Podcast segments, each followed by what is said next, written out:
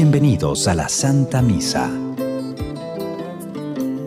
Cuando alguien reconoce su pecado como David, he pecado contra el Señor, basta, no puedo hacer nada, entonces el pecado se desborona y entonces actúa la misericordia de Dios. No vas a morir, el Señor te perdona tu pecado. Qué fácil, hermanos, es robarle el perdón a Dios. Y nosotros nos complicamos tanto viviendo en esa enfermedad de que el pecado nos persigue porque nos hemos equivocado, porque en su momento tomamos una mala decisión, porque... Muy buenas tardes. Una vez más el Señor nos concede celebrar la Eucaristía Dominical, espacio semanal de encuentro, de escucha y de comunión que necesitamos para no desfallecer en nuestro diario caminar. Dejémonos envolver por su misericordia y abrazar por Él.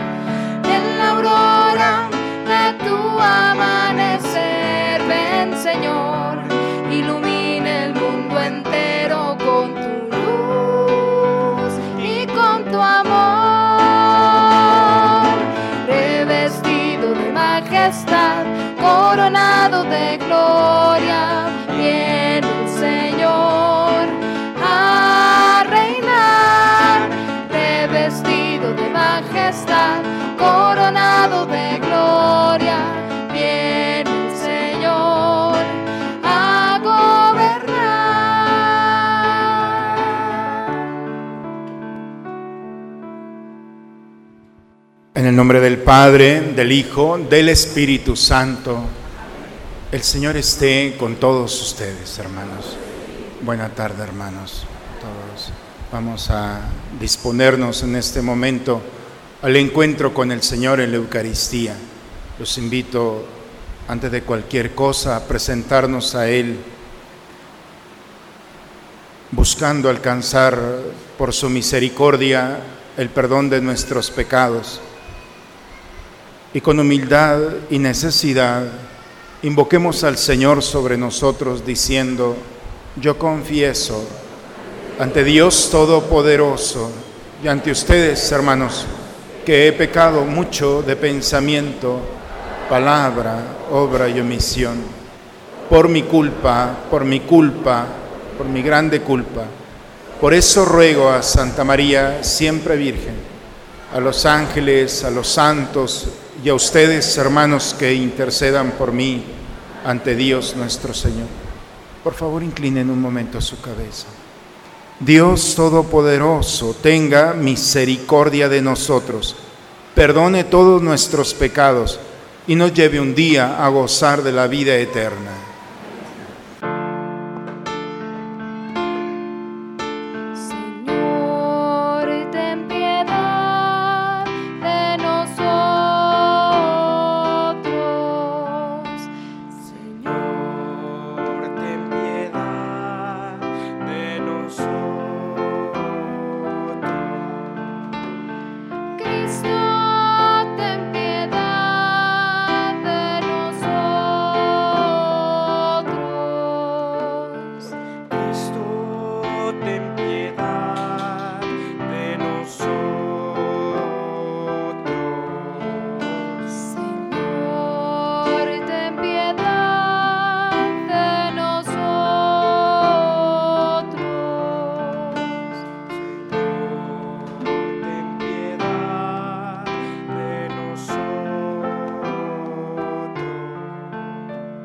Gloria a Dios en el cielo y en la tierra paz a los hombres que ama el Señor.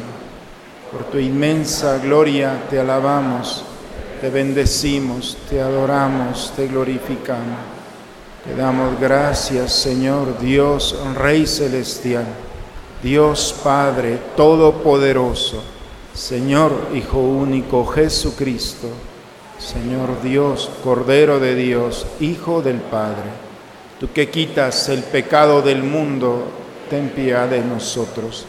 Tú que quitas el pecado del mundo, atiende a nuestra súplica.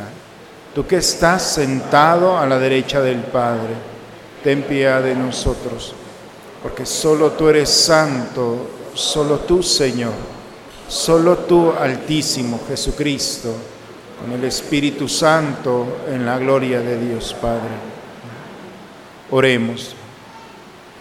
Señor Dios, fortaleza de los que en ti esperan, acude bondadoso a nuestro llamado y puesto que sin ti nada puede nuestra humana debilidad, danos siempre la ayuda de tu gracia para que en el cumplimiento de tu voluntad te agradezcamos siempre con nuestros deseos y acciones.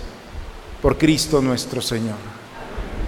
En la primera lectura escucharemos cómo el rey David no cierra el oído a la acusación que le llega por parte del profeta Natán y escucha el mensaje de perdón de Dios.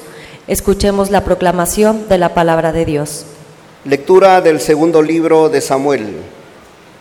En aquellos días dijo el profeta Natán al rey David, así dice el Dios de Israel, yo te consagraré rey de Israel y te libraré de las manos de Saúl. Te confié la casa de tu Señor y puse sus mujeres en tus brazos. De- te di poder sobre Judá e Israel y si todo esto te parece poco, estoy dispuesto a darte todavía más. ¿Por qué, pues, has despreciado el mandato del Señor, haciendo lo que es malo a sus ojos? Mataste a Urías, el hitita, y tomaste a su esposa por mujer. A él lo hiciste morir por la espada de los amonitas. Pues bien, la muerte por espada no se apartará nunca de tu casa, pues me has despreciado al apoderarte de la esposa de Urías, el hitita, y hacerla tu mujer. David le dijo a Natán, he pecado contra el Señor. Natán le respondió, el Señor te perdona tu pecado, no morirás. Palabra de Dios. Al Salmo 31 respondemos, perdona Señor nuestros pecados. Dichoso aquel que ha sido absuelto de su culpa y su pecado. Dichoso aquel en el que Dios no encuentra ni delito ni engaño. Ante él, Señor, reconocí mi culpa, no oculté mi pecado. Te confesé, Señor, mi gran delito y tú me has perdonado. Perdona, Señor, nuestros pecados. Por eso, en el momento de la angustia, que todo fiel te invoque, y no lo alcanzarán las grandes aguas, aunque éstas se desborden. Perdona, Señor, nuestros pecados. Alégrense con él, Señor, y regocíjense los justos todos. Y todos los hombres de corazón sincero canten de gozo. Perdona, Señor, nuestros pecados. San Pablo nos dice que la salvación es un don gratuito que Dios nos ofrece, no es una conquista nuestra, no es algo que podamos comprar. Escuchemos al apóstol. Lectura de la carta del apóstol San Pablo a los Gálatas. Hermanos, sabemos que el hombre no llega a ser justo por cumplir la ley, sino por creer en Jesucristo. Por eso también nosotros hemos creído en Cristo Jesús para ser justificados por la fe en Cristo y no por cumplir la ley, porque nadie queda justificado por el cumplimiento de la ley. Por la ley estoy muerto a la ley, a fin de vivir para Dios. Estoy crucificado con Cristo. Vivo, pero ya no soy yo el que vive, es Cristo quien vive en mí. Pues mi vida en este mundo la vivo con la fe que tengo en el Hijo de Dios, que me amó y se entregó a sí mismo por mí. Así, por no vuelvo inútil la gracia de Dios, pues si uno pudiera ser justificado por cumplir la ley, Cristo habría muerto en vano. Palabra de Dios. Sintámonos pecadores para que podamos sentir el perdón y la misericordia de Dios.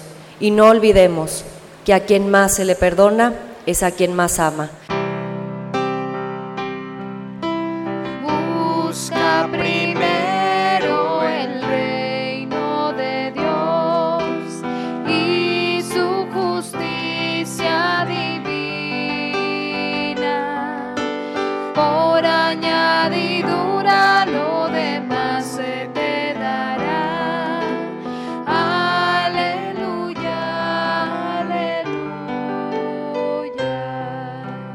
Dios nos amó y nos envió a su Hijo como víctima de expiación por nuestros pecados.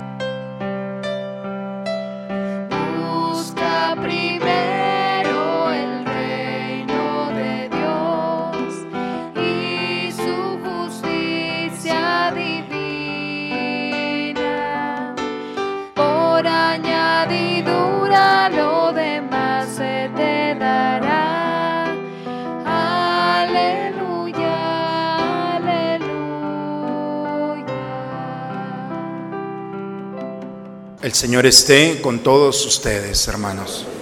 Proclamación del Santo Evangelio según San Lucas. En aquel tiempo un fariseo invitó a Jesús a comer con él. Jesús fue a la casa del fariseo y se sentó a la mesa. Una mujer de mala vida en aquella ciudad, cuando supo que Jesús iba a comer ese día en casa del fariseo, tomó consigo un frasco de alabastro con perfume, fue y se puso detrás de Jesús y comenzó a llorar y con sus lágrimas bañaba sus pies, los enjugó con su cabellera, los besó y los ungió con el perfume. Viendo esto, el fariseo que lo había invitado comenzó a pensar, si este hombre fuera profeta, sabría qué clase de mujer es la que lo está tocando, sabría que es una pecadora. Entonces Jesús le dijo, Simón, tengo algo que decirte. El fariseo contestó, dímelo maestro. Él le dijo, dos hombres le debían dinero a un prestamista.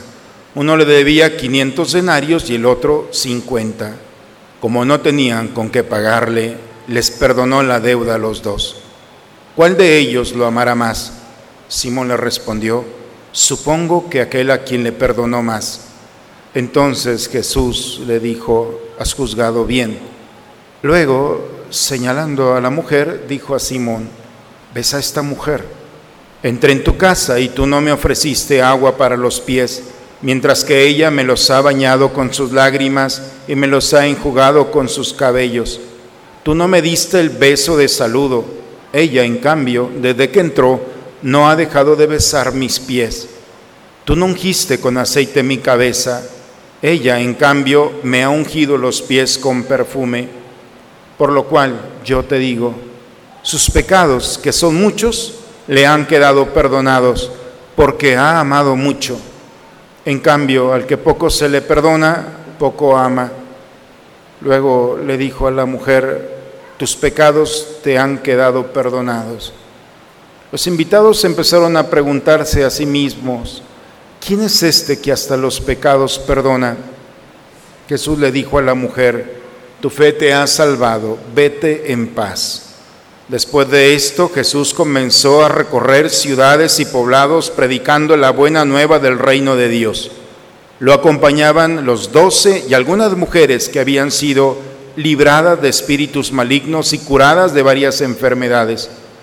Entre ellas iba María, llamada Magdalena, de la que habían salido siete demonios, Juana, mujer de Cusa, el administrador de Herodes, Susana y otras muchas que los ayudaban con sus propios bienes. Palabra del Señor. El profeta Natán es un personaje de la primera lectura el día de hoy. Se acerca al rey David, al gran rey David, y le dice, te voy a contar una historia. Dos hombres vivían en una ciudad. Uno era muy rico, tenía todo. Tenía propiedades, tenía ganados, tenía...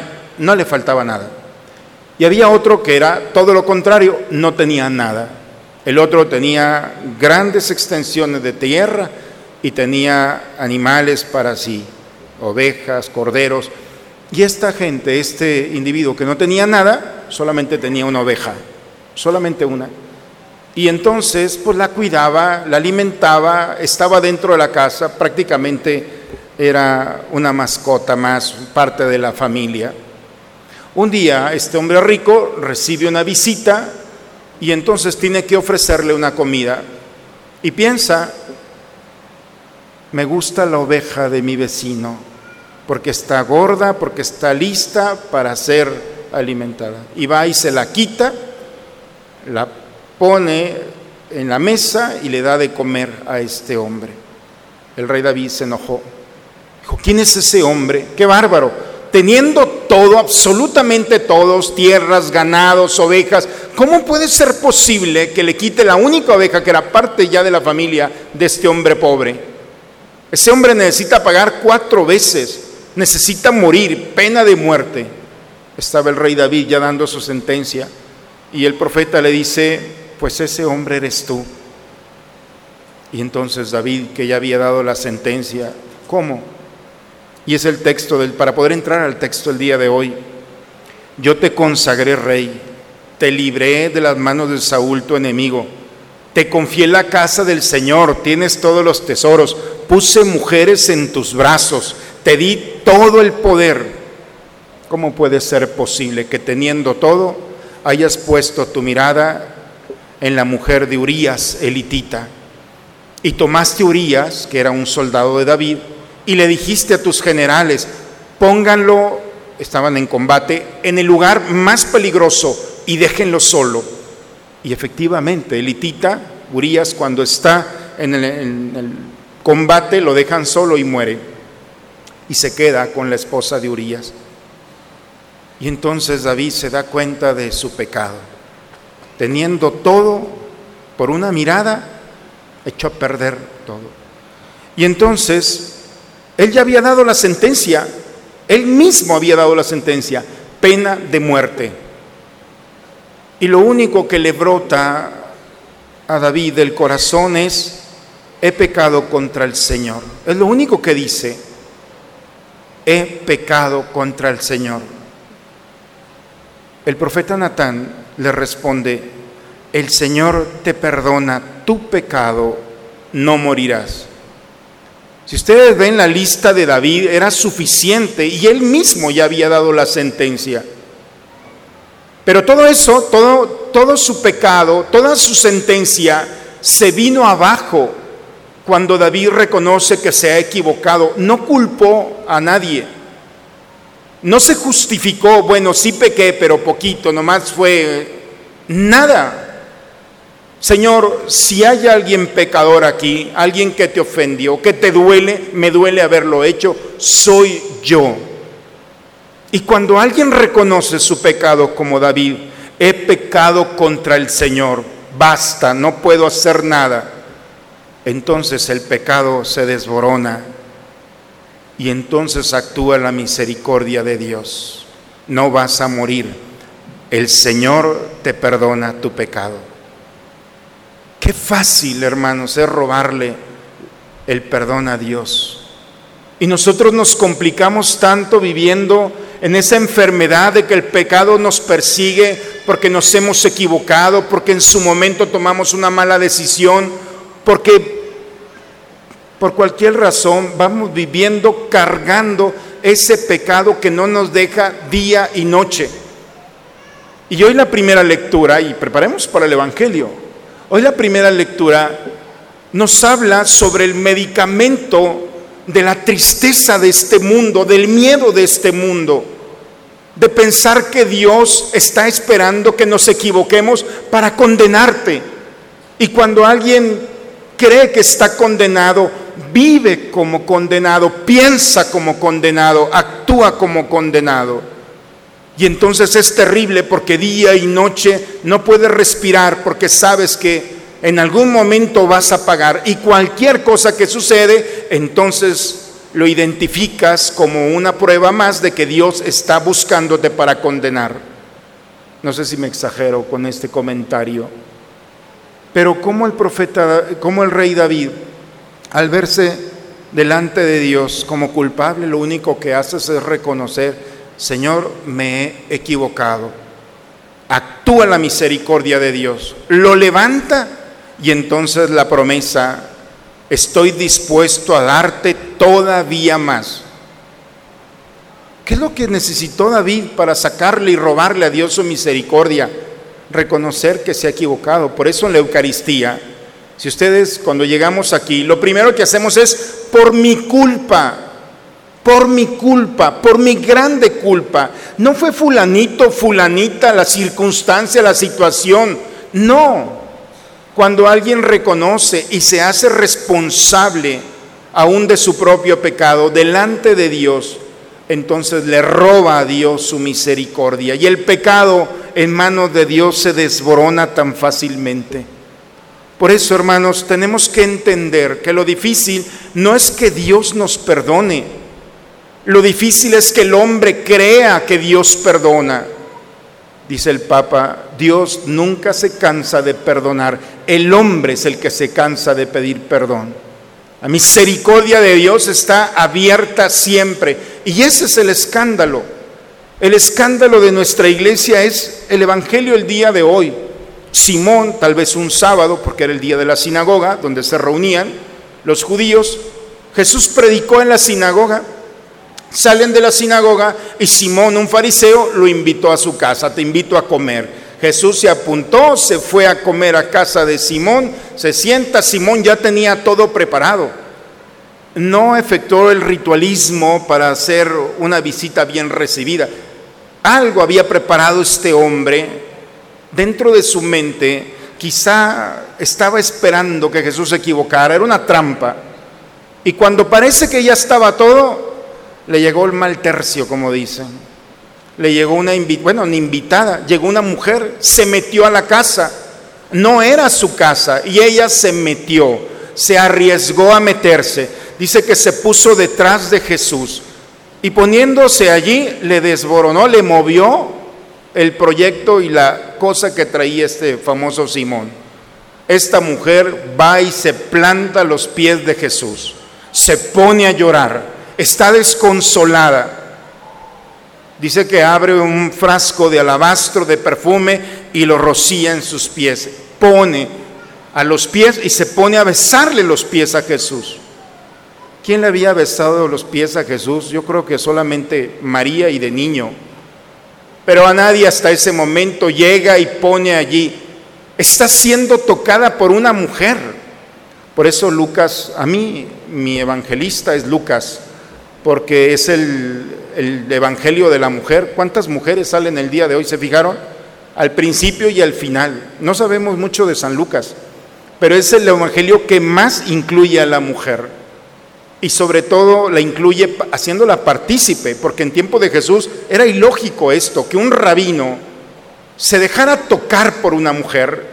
Un rabino al final del Evangelio que tuviera discípulas mujeres, eso nunca se había visto.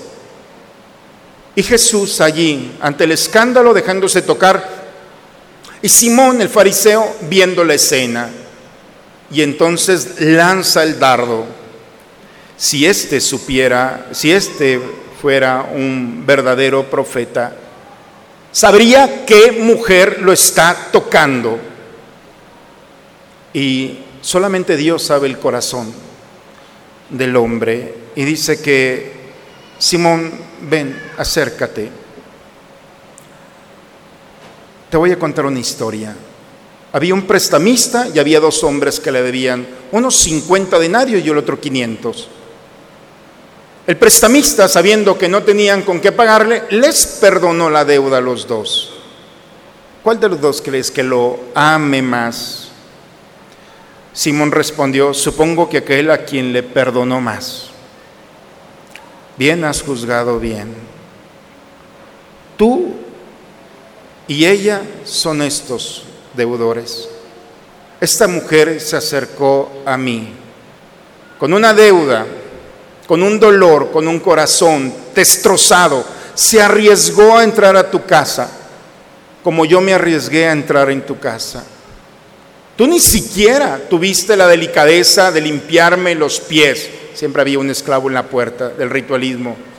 De darme el beso de bienvenida, de ungirme mi cabeza con el aceite. En cambio, esta mujer ha hecho todo esto. ¿Qué concepto tienes tú de profeta? Es lo que Jesús le está preguntando. Si este fuera un profeta, sabría qué clase de mujer es, porque el Evangelio dice que entró y era una mujer pecadora pública, todo mundo, ya le habían puesto una etiqueta a esta mujer. No sabemos su nombre, la tradición la asocia con Magdalena y con otras, nada, no sabemos nada de ella. Pero sí sabemos que la ciudad la había etiquetado pecadora pública. Dicen que Dios siempre nos habla por nuestro nombre. El demonio nos habla por nuestro pecado. Y te dice, hey, mentiroso, hey, ladrón, hey, adúltero. Lo digo en masculino para que no se oiga tan fuerte. Pero nos habla por nuestro pecado. Simón, esta es una mujer de mala vida. El profeta, el verdadero profeta, no es aquel que ve lo malo. El profetismo no ha venido a sacar lo peor de nosotros. El auténtico profeta es aquel que ve lo bueno en lo malo. El camino de la oscuridad, del demonio, de Satanás, el enemigo de nosotros, ve lo malo. Y cuando todo el mundo veía a una mujer allí, pecadora pública, etiquetada, Jesús vio a una mujer cansada, harta de una sociedad que la estaba lastimando día y noche, que hablaban de ella, sola, abandonada. Esta mujer salió a buscar amor y se habían burlado de ella hombres o yo no sé cuántas personas.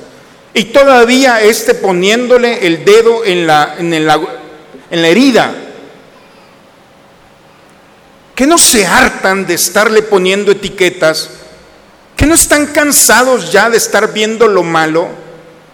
El verdadero profeta no es aquel que ve lo malo, no es, no es indiferente ni ingenuo. Pero el verdadero profeta es lo que ve la bondad. Porque la bondad, lo bueno, tiene poder sobre lo malo. Y la propuesta del día de hoy es que esta mujer está al lado nuestro o somos nosotros. Cuando hemos descubierto que la bondad no existe, no, claro que existe. Pero nos hemos dejado llevar por una visión limitada que es que es limitante, que rechaza, lastima y nos sumamos al dolor del otro, con la crítica, con el falso, estar viendo quién está lastimando, quién no. El profetismo verdadero es aquel que alcanza a ver lo bueno y tiene que corregir, ayudar para que esa bondad crezca, madure, se fortalezca y vaya erradicando lo malo que hay en la naturaleza. Esto, no sabemos qué pasó con esta mujer. Los textos evangélicos no nos dicen más. Pero después de que alguien, después de tanto caminar, alguien la vio diferente, la vio con amor y descubrió en ella lo que realmente había en el corazón. Esta mujer se levantó y se levantó para amar, porque al que mucho se le perdona, mucho ama, no es opcional. Porque la misericordia de Dios no viene solamente a dejarnos en un estado de reconocimiento de nuestros pecados. La verdadera experiencia de Dios es siempre hay una opción, siempre hay un camino, hay una puerta que se abre. Esa es la esperanza y es parte de la misericordia. Por eso, hermanos, cuando nosotros entendemos la palabra de Dios, no podemos más que descubrir que Dios está deseoso de algo que no tiene. Dios en su grandeza, en su omnipotencia, en omnipotencia tiene algo que, que nosotros tenemos. No sé si se han puesto a pensar en eso. Todo lo que tenemos, la, la propia vida es de Dios. Pero hay algo, una sola cosa que Dios no tiene y es el pecado. Y eso lo tenemos nosotros. cuando nosotros nos acercamos a Dios y le regalamos lo que no tiene. Tal vez para nuestra lógica no es el mejor regalo, pero para Dios sí. Y cuando el hombre se, se desprende de, de su pecado y se lo regala a Dios, Dios lo toma, se llama misericordia. Y es el escándalo. El Papa Francisco está siendo perseguido, lastimado por estructuras de dentro y fuera de nuestra iglesia que no están de acuerdo en el año de la misericordia. Porque ¿cómo puede ser posible que una puerta pueda borrar la mancha del pecado? ¿Cómo puede ser posible que se facilita mucho la misericordia? Porque la misericordia es gratuita. Porque la misericordia es el escándalo. Porque todo mundo se escandalizaba el día de hoy. ¿Cómo puede ser posible que éste tenga poder para perdonar pecados? Bendito escándalo. No es el escándalo de los artistas, de divorcios o de no sé cuántas cosas. El verdadero escándalo es el amor que perdona a aquel que no se lo merece y no lo merecemos. Pero cuando el hombre le regala a Dios su pecado, entonces Dios tiene algo de nosotros que no tenía. Y Dios toma nuestro pecado, arranca de nosotros lo que parecía que nos alejaba de Dios, de Él. Y empezamos a descubrir que cuando Él toma nuestro pecado, lo llena el vacío que puede quedar con su amor y con su misericordia. Y cuando alguien ha vivido esta dinámica, ha vivido el amor, ese amor que restaura, que sana, que fortalece, ese amor que reconstruye. Bajo nuestros juicios no merecemos la vida, lo ha dicho el rey David, pero bajo los criterios de Dios te la mereces, aun cuando tu lógica te dice todo lo contrario. Ya no soy yo, es Cristo quien vive en mí. Es la segunda lectura el día de hoy, Pablo, perseguidor de la iglesia. Su concepto, fíjense qué duro, el concepto que tenía de él mismo, soy como un aborto, un no amado, un no merecido, soy lo peor. Pero en ese camino a Damasco, cuando iba a perseguir cristianos, el amor llegó, me arrancó lo que traía en el corazón y me transformó. Y cuando Dios arranca de nosotros y nosotros nos dejamos arrancar ese tesoro, ese regalo y se lo damos al Señor, entonces nuestra vida tiene sentido, porque Cristo se va apoderando de nuestros sentimientos y nos duele el dolor del otro. Y no nos podemos sumar al dolor del otro, ni al pecado del otro, ni al señalamiento del otro. Cuando alguien tiene a Dios como Pablo, no puede levantar su mano para decir, este es un pecador. Sabe que es hijo de Dios, que está haciendo mal, pero nunca se va contra la persona, pero sí contra lo que puede hacer. Por eso, hermanos, hay que entender que el amor de Dios quiere liberarnos, no de nuestro ser, porque nuestro ser es bueno, pero a veces nuestro hacer, eso no es tan bueno para Dios. A nosotros nos preguntan mucho, Padre, los homosexuales son bienvenidos a la iglesia. Por supuesto, son hijos de Dios. Su mamá, el dolor de una madre, y no solamente la homosexualidad, el ladrón. Cuando una madre tiene un hijo ladrón, no quiere que sea ladrón, pero nunca va a dejar de amar a su hijo. Una cosa es lo que es y otra cosa es lo que hace. Y el hacer es lo que tenemos que erradicar para recuperar el ser. Estoy muy filósofo hoy, ¿verdad? Pero sí, vamos caminando. Pero ese es el amor de Dios. Dios no se deja etiquetar ni etiqueta con el hacer. Porque la mirada de Dios va al ser. Este es mi hijo. Y si se ha revestido y este mundo lo ha revestido de una, vaya, una vestidura que no es la propia, quiere arrancarla. Porque quiere recuperar lo que hay en el fondo. Y cuando alguien le dice gratuitamente, Señor, te doy esta vestimenta, me la puse, te la regalo. Lo único que me ha traído es tristeza, soledad, angustia, miedo. Porque qué difícil es ser malo. Porque vas viendo a las personas que están a tu lado sufrir. Porque estás viendo que estás desgastando tu vida y tu salud. Y vas viendo cómo poco a poco el pecado va acabando con tu familia, con tus amigos, con tu salud, con tu proyecto de vida, con tu economía. Y sigues todavía en eso hasta que ya llega un momento en el que ya basta, pero, pero has dejado una huella de dolor en tu caminar. Por eso, hermanos, las lecturas del día de hoy son maravillosas.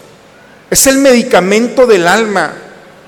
Es ese medicamento que viene a sanarnos porque somos una humanidad lastimada, enojada, porque no le hemos querido regalar a Dios lo que no tiene, porque todo lo que tienes es de Él.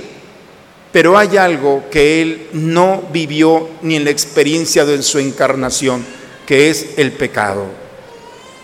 Por eso cuando el hombre le dice, Señor, te regalo esto, suena absurdo. Cuando Dios lo toma por su misericordia, entonces escuchas el perdón. El Papa, en el documento para abrir el año de la misericordia, en la bula decía que el perdón es la fuerza que da vida, una nueva vida, y te arma con una visión de esperanza para el futuro. Quien vive el perdón tiene vida y alcanza a descubrir que, que vale la pena despertarse porque hay una buena noticia. Ese es el regalo, hermanos, el verdadero regalo cuando hemos tenido la humildad como David de decir, me equivoqué. ¿Qué buscamos, hermanos, cuando nos vamos a confesar? A veces les pregunto en la confesión, ¿qué buscas aquí? Busco empezar de nuevo, Padre. Bien, palomita. Busco dejar esto, el peso que traigo, bien, palomita. Busco, pero, pero lo que debemos de buscar en la confesión no es empezar de nuevo, no es quitarnos los pecados, es buscar a Jesús. Y cuando alguien busca a Jesús, los frutos de ese encuentro es una liberación, una sanación y una mirada que quizá no vamos a saber de ti, pero lo que sí vamos a saber es que eres la misma persona, pero diferente. Por eso, hermanos, las lecturas del día de hoy nos invitan a buscar a Jesús, como esta mujer, ponernos a sus pies. Ella no sabía cómo iba a terminar la historia, pero sabía que al encontrarse con Jesús, su historia iba a ser diferente. Maravillosa mujer y un gran rey que dentro de su grandeza tuvo la humildad para decir, me equivoqué. No culpó a nadie, no se justificó y le entregó su regalo a Dios, su pecado a Dios. Y fue suficiente para que la promesa, seguiré bendiciendo tu caminar. Hermanos, ya no se las puedo poner más fácil. Ya el Papa ya no puede ser más por nosotros. El camino es muy sencillo. Regálale a Dios tu pecado. No te vas a arrepentir. Despréndete con humildad de esas realidades que ya fue mucho tiempo en tu corazón. Ya te lastimaste y ya lastimaste. Ya basta. Regalarle a Dios con humildad es ponerte a sus pies y permitir que la mirada de Dios nuevamente te recupere, te sane, te reconstruya. Y lo más maravilloso es que te defienda. El que se meta contigo, se mete con Él. Y para quienes son fieles al Señor y han tenido la humildad de abandonarse en Él, estará todos los días con nosotros. Todos los días, no algunos, todos los días. Y esa, hermanos, es la certeza que necesitamos para vivir con alegría, con paz y sacarle provecho a esta humanidad que dura muy poco tiempo y hay que saberla aprovechar. En el nombre del Padre, del Hijo y del Espíritu Santo. Vamos a ponernos de pie, hermanos. Es un buen día para renovar nuestra fe. ¿Creen ustedes en Dios Padre que ha creado el cielo y la tierra? ¿Creen que Jesucristo ha sido el único Hijo de María que murió, resucitó y está sentado a la derecha del Padre? ¿Creen ustedes en el Espíritu Santo? ¿Creen que los santos interceden por nosotros y que después de esta vida nos espera la vida eterna? Bien, entonces levantemos nuestra mano y digamos juntos, esta es nuestra fe. Es la fe de nuestra iglesia que nos alegramos de profesar en Jesucristo nuestro Señor. Amén. ¿Alguien tiene que regalarle algo a Jesús el día de hoy? Ah, ahora no tienen pecados. Ese es el momento, porque en, el, en las ofrendas, en el pan y el vino, el pan representa la humanidad. Es allí. Nosotros le regalamos al Señor lo que nos ha dado, pero cada uno de nosotros podemos regalarle, Señor, con este pan y este vino, que se transforman de un pan cualquiera en nuestra salvación, así también un pecado cualquiera se transforma también en un camino de salvación. Por eso, hermanos, pongamos nuestros pecados en este altar. Es un buen lugar para poner nuestro regalo y recibir la misericordia de Dios. Hasta aquí llegaron. Nadie se va de aquí sin haberle dado a Dios lo que le traía, su pecado, su falta y esa realidad con la que no puedes andar allí. Y deja que Dios, como esta mujer y como David, te permita liberarte de ti mismo, de ti misma. ¿De acuerdo? Bien hecho. Si es así, vamos a preparar este altar. Podemos tomar asiento, hermanos, y vamos a recibir estas ofrendas que representan todo lo que nosotros traemos en el corazón. Señor, aquí estoy,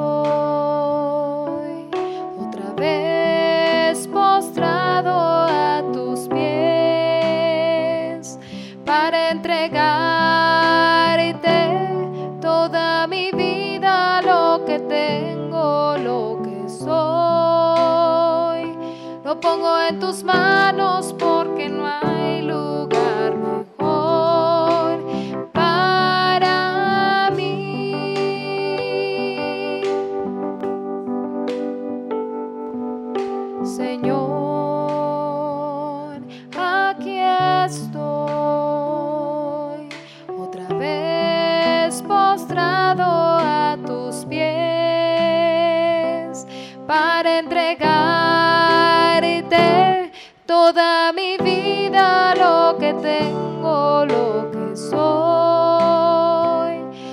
pongo en tus manos porque no hay lugar mejor para mí.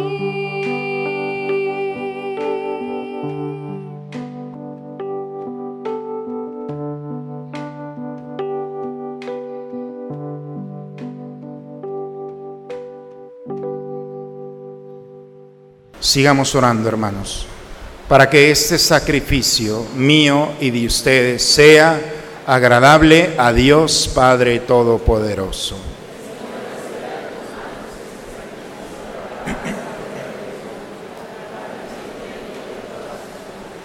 Tú que con este pan y este vino que te presentamos, das al género humano el alimento que lo sostiene y el sacramento que lo renueva. Concédenos, Señor, que nunca nos falte esta ayuda para el cuerpo y el alma por Cristo nuestro Señor. El Señor esté con ustedes, hermanos. Levantemos el corazón. Demos gracias al Señor nuestro Dios. En verdad es justo, es necesario darte gracias siempre y en todo lugar. Señor Padre Santo, Dios Todopoderoso y Eterno, por Cristo Señor nuestro, porque naciendo restauró nuestra naturaleza caída, padeciendo en la cruz borró nuestros pecados, resucitando de entre los muertos, nos proporcionó el acceso a la vida eterna y ascendiendo hasta ti, Padre, nos abrió las puertas del reino de los cielos. Por eso nos unimos a los ángeles y a los santos para cantar con ellos el himno de tu gloria. Santo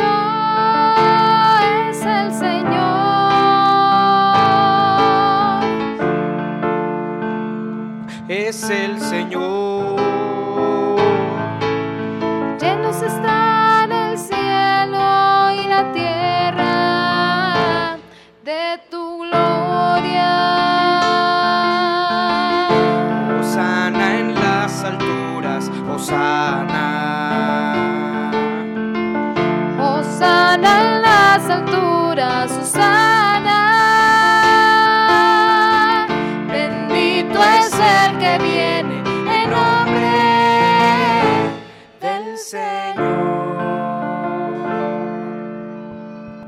Santo eres en verdad, Señor, fuente de toda santidad.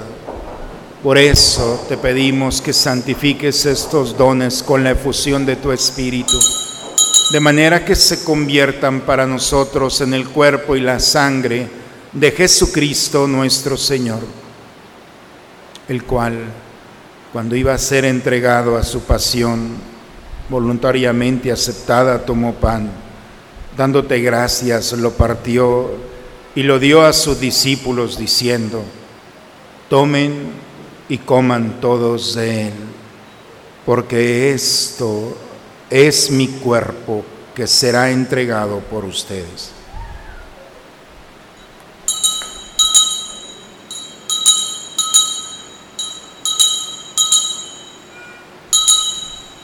Del mismo modo, acabada la cena, tomó el cáliz y dándote gracia de nuevo lo pasó a sus discípulos diciendo, tomen y beban todos de él, porque este es el cáliz de mi sangre, sangre de la alianza nueva y eterna, que será derramada por ustedes y por muchos para el perdón de los pecados. Hagan esto en conmemoración mía.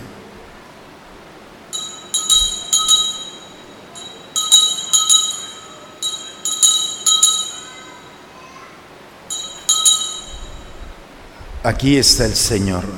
Él es el misterio de nuestra fe. Anunciamos tu muerte, proclamamos tu resurrección.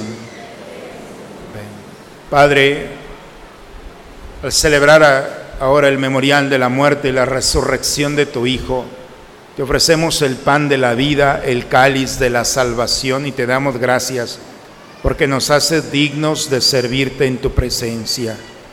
Te pedimos humildemente que el Espíritu Santo congregue en la unidad a cuantos participamos del cuerpo y sangre de Cristo. Acuérdate, Señor, de tu iglesia extendida por toda la tierra, reunida aquí en el domingo, día en el que Cristo ha vencido a la muerte y nos ha hecho participar de su vida inmortal. Nos unimos al Papa Francisco, a nuestro obispo Raúl, a todos los pastores que cuidan de tu pueblo. Lleva tu iglesia a la perfección en la práctica del amor y de la caridad. En tus manos, Padre, encomendamos el alma de todos nuestros seres queridos difuntos, especialmente por el alma de Juan González, Luis Fernando García de León, Jorge Alfredo Castello, Rufo, de Doraelia y Marianela Ruiz, de Armando Fuentes, de Cayetano Ramírez, de Anita Fuentes Garza, de Francisco Sepúlveda, de Guillermina Favela, de Jesús Mier Martínez, de Julia Álvarez, de ellos, de ellas, Señor. Aquí hoy ponemos en tu altar de todos nuestros seres queridos, difuntos, de aquellas almas de las que nadie se acuerda, admítelos a contemplar la luz de tu rostro por la eternidad. Ten misericordia de nosotros, Señor. En este día, en el domingo de día de la resurrección, haznos compartir la gracia de tu vida. Nos unimos a Marcelo Alejandro Ramírez Fuentes y a Oralia Padilla Espinosa en un aniversario más. Bendícelos y bendice a sus familias. Y por cada uno de nosotros concédenos la gracia que tú sabes que necesitamos, para que así con María, la Virgen, Madre de Dios, su esposo, San José, los apóstoles y cuantos vivieron en tu amistad a través de todos los tiempos, merezcamos por tu Hijo Jesucristo compartir la vida eterna y cantar tus alabanzas por Cristo, con Él y en Él. A ti, Dios Padre Omnipotente, en la unidad del Espíritu Santo, todo honor y toda gloria por los siglos de los siglos. Vamos, hermanos, a dirigirnos a nuestro Padre con la oración que Cristo nos enseñó. Padre nuestro, que estás en el cielo, santificado sea tu nombre, venga a nosotros tu reino, hágase tu voluntad en la tierra como en el cielo. Danos hoy nuestro pan de cada día, perdona nuestras ofensas, como también nosotros perdonamos a los que nos ofenden. No nos dejes caer en la tentación, líbranos del mal, líbranos de todos los males, Señor, concédenos la paz en nuestros días, para que ayudados por tu misericordia vivamos libres de pecado y protegidos de toda perturbación, mientras estamos esperando la venida gloriosa de nuestro Salvador Jesucristo. Tuyo el poder y la gloria por siempre, Señor. Señor Jesucristo, que dijiste a tus apóstoles, la paz les dejo, mi paz les doy, Señor no tengas en cuenta nuestros pecados. Ve la fe de tu iglesia y conforme a tu palabra concédele la paz y la unidad. Tú que vives y reinas por los siglos de los siglos. La paz del Señor esté siempre con todos ustedes, hermanos. Esta paz del Señor vamos a recibirla, a gozarnos en ella y la compartimos con aquel que está a nuestro lado nos damos un signo de comunión fraterna entre nosotros.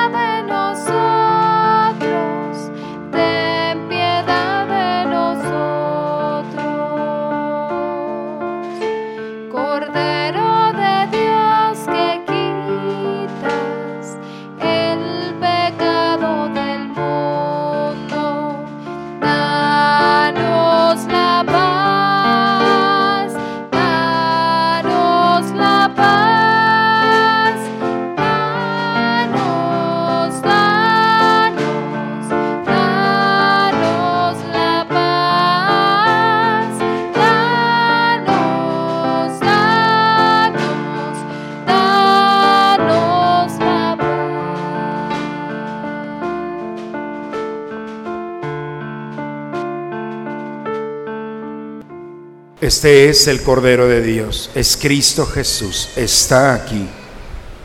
Ha venido a quitar el pecado del mundo. Dichosos nosotros los invitados a la cena del Señor.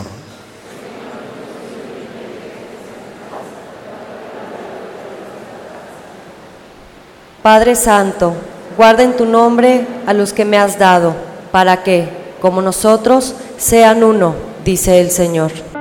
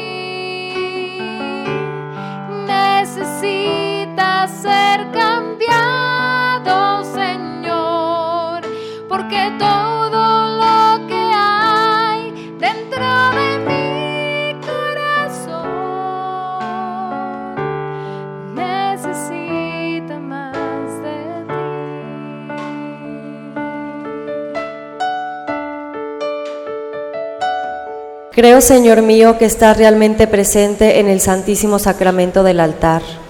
Te amo sobre todas las cosas y deseo ardientemente recibirte dentro de mi alma, pero no pudiendo hacerlo ahora sacramentalmente, ven al menos espiritualmente a mi corazón y como si ya te hubiera recibido, me abrazo y me uno todo a ti.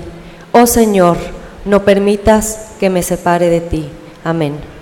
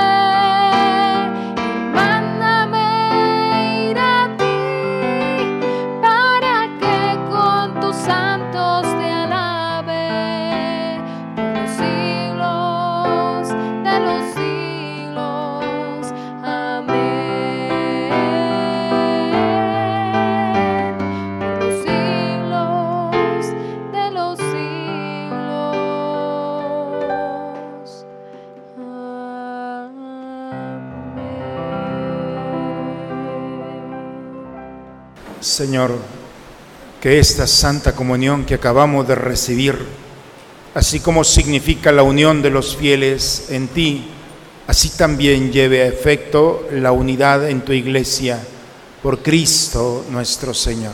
Bien, eh, con este equipo, hermanos, no sé si me pueden hacer el favor de ver, levantar la mano a los que llegan la carta a los cristianos, a sus casas.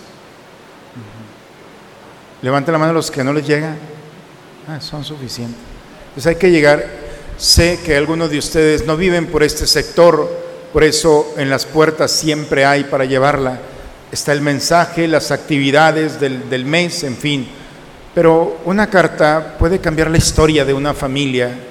Detrás de una puerta hay una historia que no conocemos, de soledad, muchas veces no tan gratas.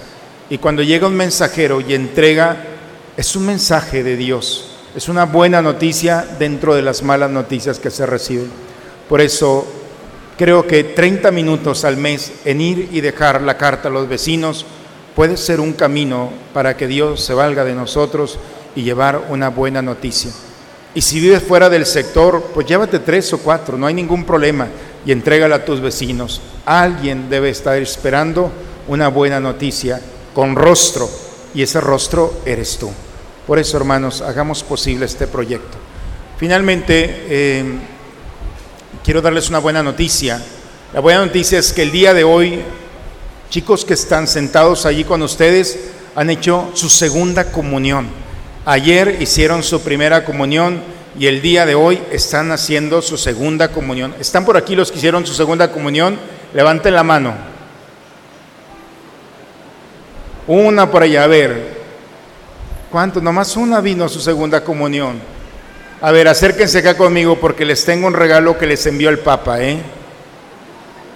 Eso, vamos a ver. Y les vamos a dar un fuerte aplauso a estos chicos que el día de hoy están haciendo su segunda comunión.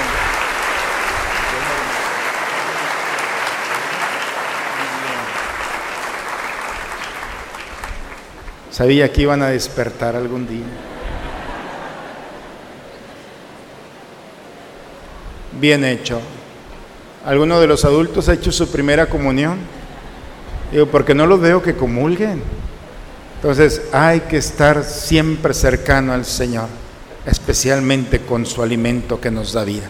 Vamos a ponernos de pie, hermanos, vamos a prepararnos para salir. El Señor esté con ustedes.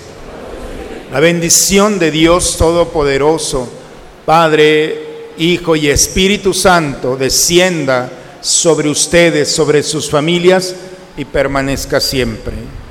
Pues hermanos, le hemos dejado al Señor su regalo, esa historia que estaba en el corazón. Con la alegría del escándalo del amor, vayamos a amar, a decirle a este mundo que el Señor ha salido a nuestro encuentro.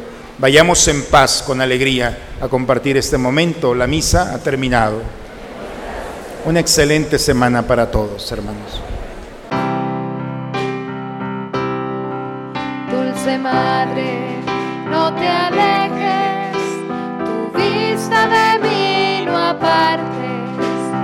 Ven conmigo a todas partes, solo nunca me dejes, ya que me proteges tanto como verdadera madre. Haz que me bendiga el Padre, el Hijo Espíritu Santo.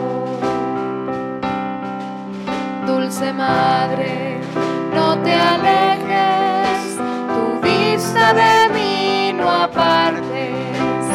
Ven conmigo a todas partes, solo nunca me dejes, ya que me proteges tanto como verdadera madre.